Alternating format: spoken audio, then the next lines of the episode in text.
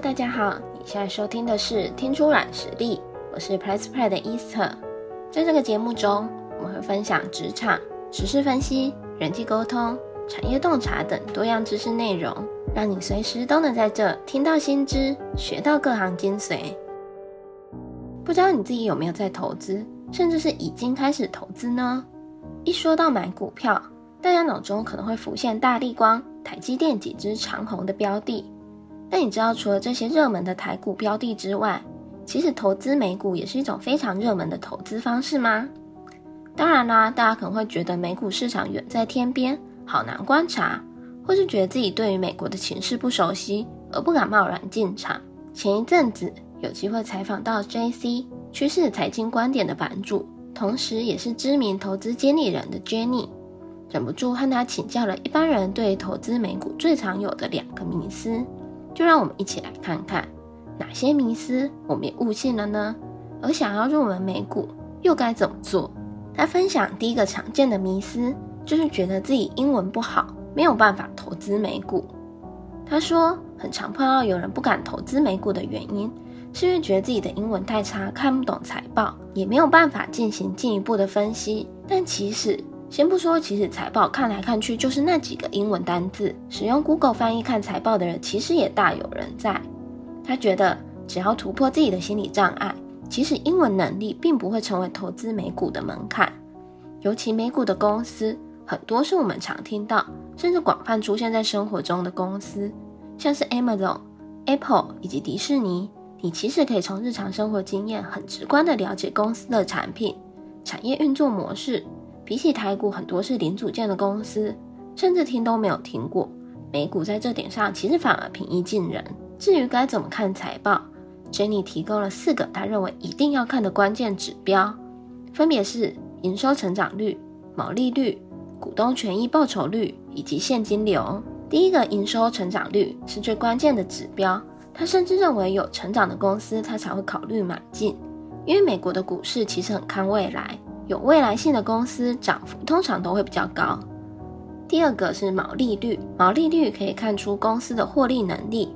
如果毛利率上升，不只代表它有竞争优势，更显示它有成本优势可以去做控管。第三个，股东权益报酬率，就是所谓的 ROE，可以看出公司的营运效率。通常 ROE 越高，表示营运的效率越好。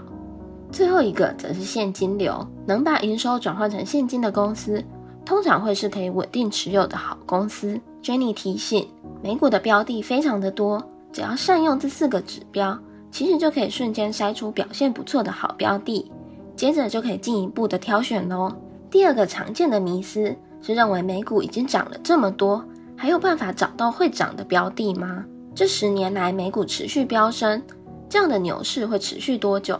大家都很好奇，也都忍不住担忧。但 Jenny 认为，应该要拉长期来看。虽然大家都说现在是市场高点，但等到过了十年后再回头看，其实现在未必是高点。而以他自己对于市场的观察，他认为目前的形态仍然很强势。前一阵子刚公布的企业财报，其实表现也都很好。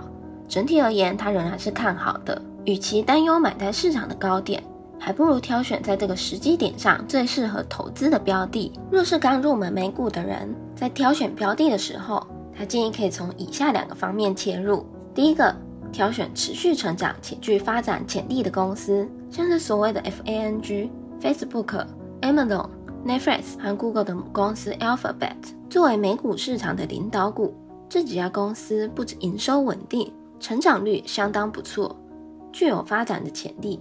尤其现在很多大公司并不会聚焦在单一的业务上，像是本来是电商的 Amazon，最近就切入 AWS 云端运作服务，或是 Apple 从原本做手机延伸到做软体以及订阅服务，其实都不断的增加营收，目前看起来发展也都相当的好。第二个方向就是挑选稳健成长的生活类股，如果仍然很担心市场波动、技术发展会造成持有公司的股价下跌。其实可以考虑生活类股，像是可口可乐、娇生这一类型的公司，特质就是非常稳健。由于这些公司主要盈利的产品是大家生活中必备的日用品，虽然需求不会突然暴增，但除非出现重大的事件，否则也不太可能突然失去市场的需求，造成股价大幅下跌。